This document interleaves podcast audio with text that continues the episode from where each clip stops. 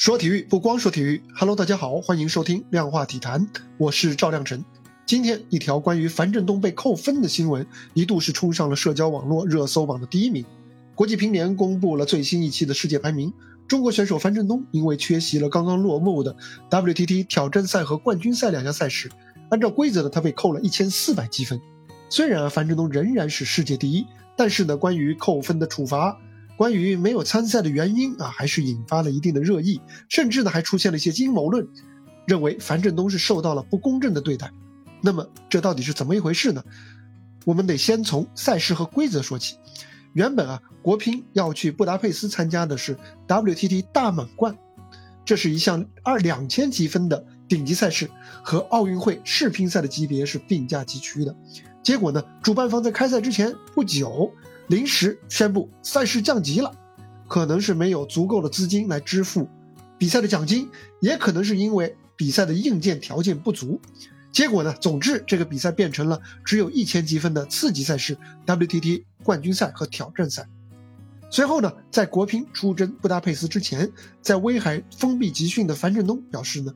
经过多方面的考量以及跟主管教练探讨之后。自己将不会参加这项赛事，而是留守国内来备战今年九月底在成都开幕的世乒赛团体赛。樊振东给出的原因是自己的世界排名积分优势比较大，同时呢，考虑到中长期的职业生涯规划对于调整和储备的需求。那么樊振东不参赛有什么关系呢？有关系。去年国际乒联推出了一项新规则，叫做降级限制。这项规则规定呢，为了增加 WTT 挑战系列赛的吸引力和创造年轻人与顶级高手过招的机会呢，所以会强制世界排名比较前列的、符合要求的选手来参加这项赛事。如果拿不出伤病证明，不管你有没有报名，都是按照退赛处理。这个赛事啊，临时是改了他的档次，而樊振东呢，却没有办法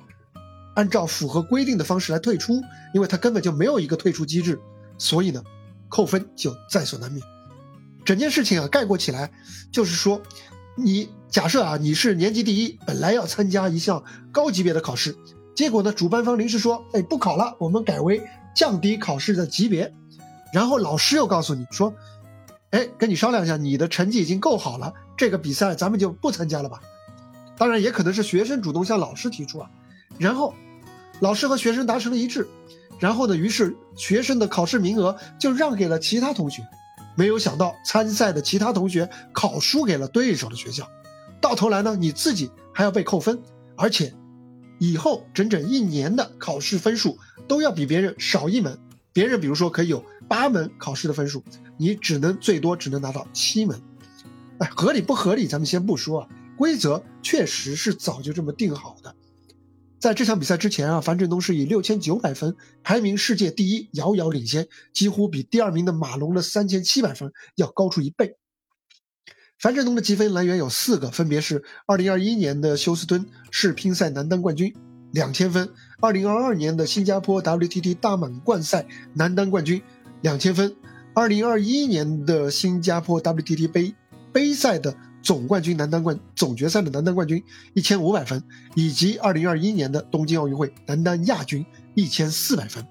按照规则啊，扣分扣的是积分当中最低的一项，所以呢，樊振东在东京奥运会男单比赛当中挣的一千四百分被扣掉了。这一千四百分是什么概念呢？它足够帮助一个零积分的选手直接成为世界排名第十六名。如今啊，樊振东不但被扣分。还被负了一个零分，为期一年。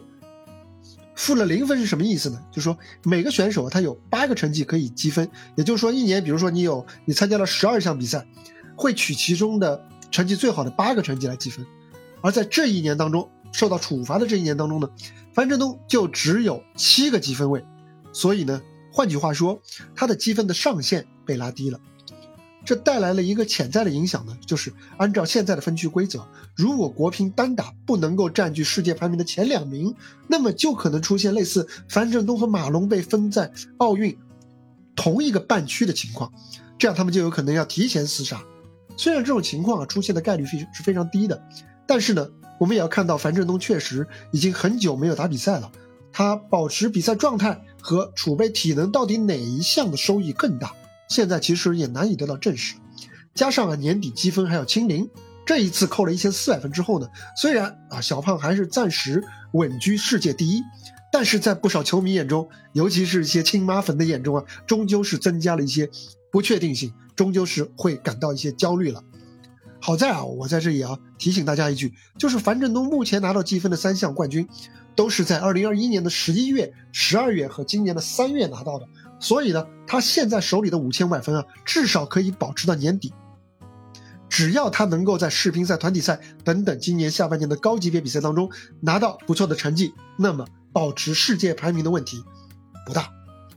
其实啊，樊振东不参赛是一个月前就公开宣布的。当时呢，舆论其实并没有什么反应。之所以会在现在突然发酵，也许是因为国乒男单这一次在 WTT 的冠军赛没有能够夺冠，林高远是被张本智和翻盘。也许是因为，呃，当时大部分人还不知道扣分的规定，直到今天这个排名出来以后，大家才知道。樊振东被扣分啊，虽然没有影响他的。世界第一排名，但是呢，仍然令很多球迷感到焦虑啊！这种情绪，我完全可以理解。但是啊，有少数人为此去攻击其他参赛的选手，我觉得这就没有必要了啊！不参赛是樊振东和他的主管教练王浩以及男乒的主教练秦志戬都认同的决定，并不是别人以不公平竞争的方法抢走的。虽然最后男单没有能够夺冠，但是我们也不应该事后倒退。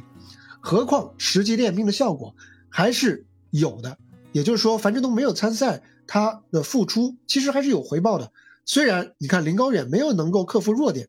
但是他至少在决赛前的表现还是有目共睹的，而他的世界排名也有了明显的提升，这就帮到队友了吗？真正支持国乒、了解乒乓运动、中国乒乓运动的团队性的人。都不会在这种时候去相信什么阴谋论，进而去质疑和攻击樊振东的队友。我觉得啊，如果说这么做的话，那就像是一种不够理性的饭圈行为了。这种行为是我们应该抵制的。而如果真要质疑的话，我觉得 WTT 的主办方才是有问题的一方，因为是他们因为自身准备不足而临时给比赛降级，这才有了之后国乒参赛阵容的临时变化。无论是作为一个商业公司的 WTT 世界乒联，还是 WTT 这一项新生的赛事，我觉得在未来还有更多的需要合理化和规范化的地方。赛事的利益和明星球员的利益，还需要得到更好的规划与平衡。